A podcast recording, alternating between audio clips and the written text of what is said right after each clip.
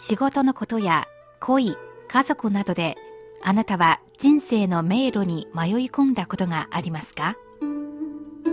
そんな時に暗闇を灯してくれる明かりがあります。人之初，性本善。有朋自远方来，不亦乐乎？人不知而不愠，不亦天行健，君子以自强不息。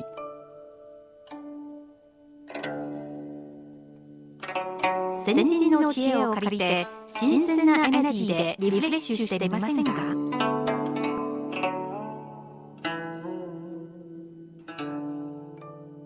こんばんは。いかがお過ごしでしょうか？しおりです。こんばんは。ご機嫌いかがですか？高橋恵子です古典エナジー先週と先々週は芝線の歴史書四季の一編過食列伝助言の前半をご紹介しました。今日は前回に続き過食列伝助言の後半の内容などをお届けします。はい。それではまず過食列伝助言原文の日本語訳を紹介していきたいと思います。州の時代軍師ジャンタイ公は現在の山東省にある永久という土地を領地としてもらったその土地はほとんどアルカリ性の貧しい土壌で住民は少なかったジャン太公は地元の女性に紡績の仕事を与えるとともに、魚や塩を外部に流通させることを支援した。すると各地の住民はひっきりなしにここにやってきた。その後の春秋戦国時代になると、ジャン太公の領土をもとに、西の国ができた。この西の国で作られた冠や帯、衣服、靴などは全国範囲で売られるようになった。東中国海から泰山までの小さい国々の王がうやうやしく蔡の君主に謁見するようになった。後に蔡は一度衰退したが、その時の宰相、漢中は太閤の政策を修正。物価を調整し、資金を貸し付ける部門を設置した。これによって蔡の観光は覇王となり、各国の諸侯と何回も会合を開き、世の中のルールを正しい道に乗せた。漢中も税金を集めたりし、諸侯国の君主よりも金持ちになった。蔡の強い国力は、後の硫黄や戦王の時代まで続いた。このくだりの内容を簡単にまとめてみますと、うん、芝線は2人の有名人、ジャン太閤と漢中の物語を通じてビジネスの重要性を強調していますね。はい。このジャン太閤ってどっかで聞いたことがあるような名前なんですけど。はい。私はインターネットで調べましたけれども、はい、日本ではジャン太閤という名の上海料理店があるらしいですね。えでも、ここでいうジャン太閤はもちろん料理店ではなく中国の歴史人物です。はい。えー、ジャン太鼓、名字は生姜のがという字でジャンですね。うちは炉、えー、トロ遺跡の炉、お風呂の炉ですね。名は和尚の章と書く章。あざ名は死が、えー、子供の牙と書きます。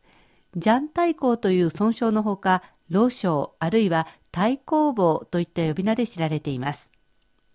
日本では太公棒という言葉が一番有名だと思うんですが、まあ、釣り人や釣り好きの人の代名詞として太公棒よく使われます。へえ、日本では太公棒って釣り人ですか？そうなんですよ。なるほどですね。ジャン太公は数々の伝説に包まれた人物です。紀元前1156年に生まれ、紀元前1017年に死去し、うん、139歳だったそうです。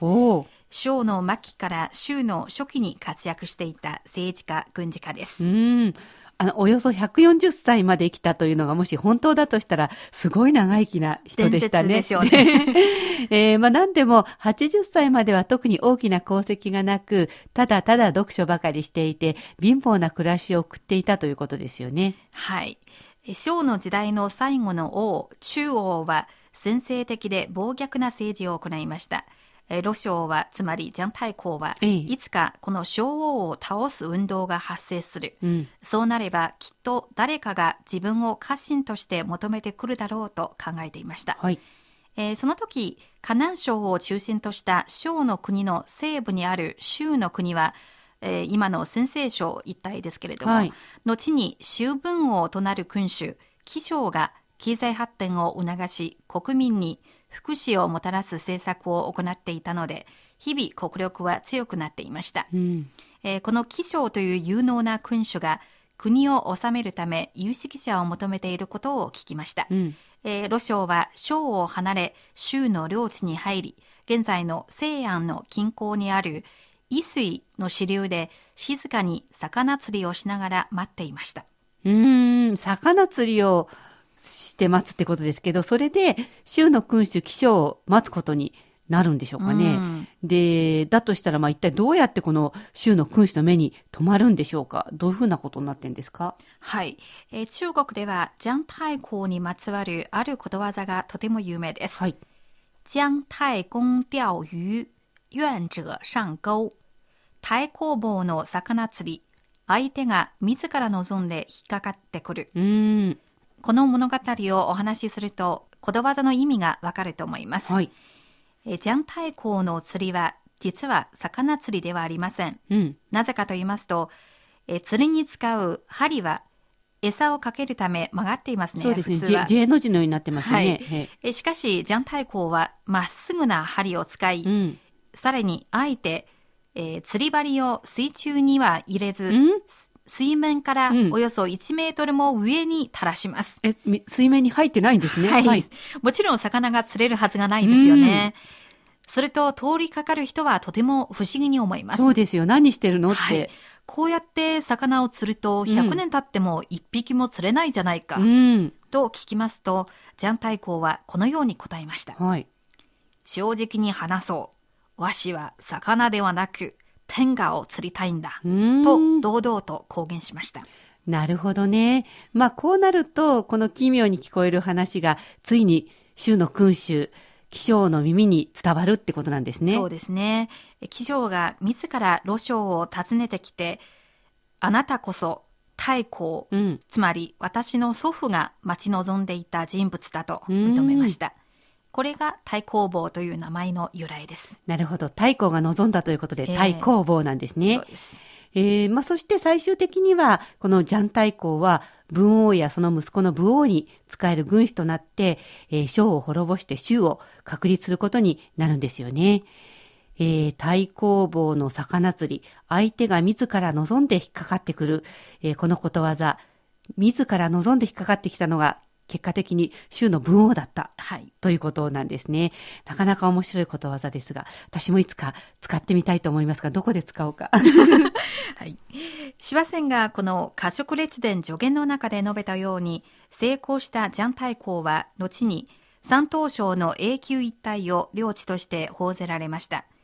貧しい土地ですが、ジャン太閤は地元で多く取れる魚や塩の商売を進めるとともに、女性に紡績の仕事をさせました。はい。山東省一帯は後に蔡の国になりましたので、ジャン太閤は蔡の始祖として蔡太閤とも呼ばれています。うん。まあ、あの、現在でも山東省っていうところは、農業や貿易が非常に発達したところですよね。はいえー日本との貿易も盛んに行われています。また、日本のアパレル系を含めて、多くの製造業企業がこの山東省に工場を持っています。まあ、こういったことも3000年も前の時代から築かれた良い基盤があったから、今、こういうふうになってるんでしょうねそ。の通りですね。えーこの段落では、ジャン太閤のほか、蔡の春秋時代の覇王の地位を確立するため、大きな貢献をした漢中という人物も出てきました。はい。さらに次の段落にも、えーこの助言の最後の段落でもありますが、このように述べているところがあります。はい。えーでは、芝線の過食列伝最後の段落の内容をご紹介しますね。だから漢中はこう語った。総林満ちて、すなわち礼節を知り、衣食足りて、すなわち永俗を知る。つまり、米の蔵がいっぱいになると、マナーをわきまえるようになり、衣食が十分に足りるようになると、名誉や恥を知るようになるという。マナーは豊かになる時に生まれるもので、貧しい時には自然と忘れられてしまう。このため、君子は金持ちになってから初めて慈善などをし、恩義を施すようになる。庶民が豊かになって初めて自分の労働力を調節できるようになる。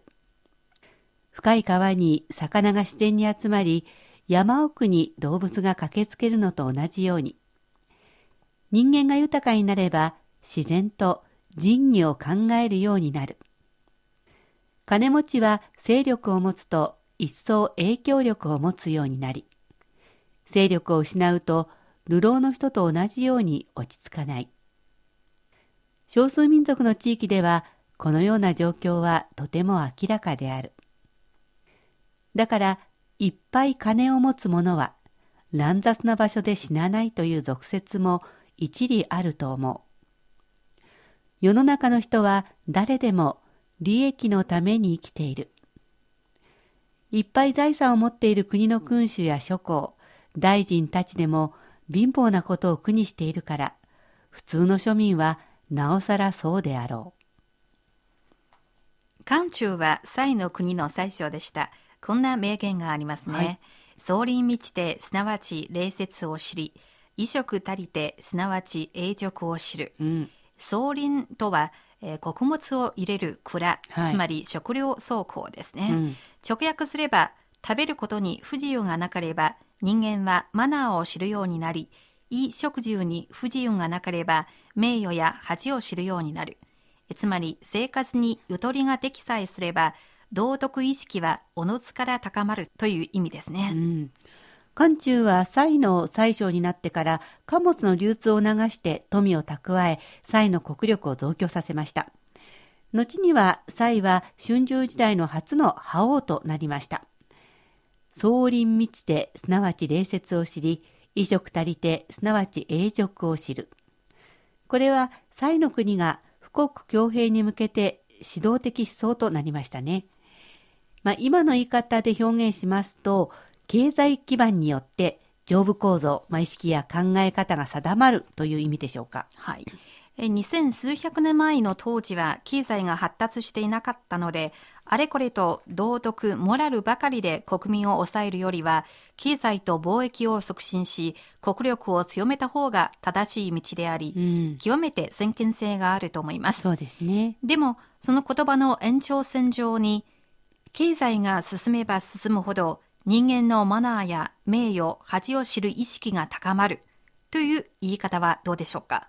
高橋さんはどう思いますか、そうですね。まあ、あの経済的にも豊かでマナーもいいっていうのが最終目標で一番いいと思うんですけど、まず経済が先なのか、マナーが先なのか、えー、今日の話を振り返ると、まず経済が豊かになることが大切なのかな。と思うんですけど、やっぱりその時々の時代背景にもよりますよね。そうですね。今の社会の現状から見てみますと、必ずしも当てはまらないかもしれませんね。ん結構豊かになってきたんですけどね。はい、マナーが進んでないかな。昔と比べると、確かに現在は経済があのとても進んでいますが、はい、でも人々のメンタル面では、マナーとか名誉、恥どころか自分自身を失ってしまっているところもありますからね。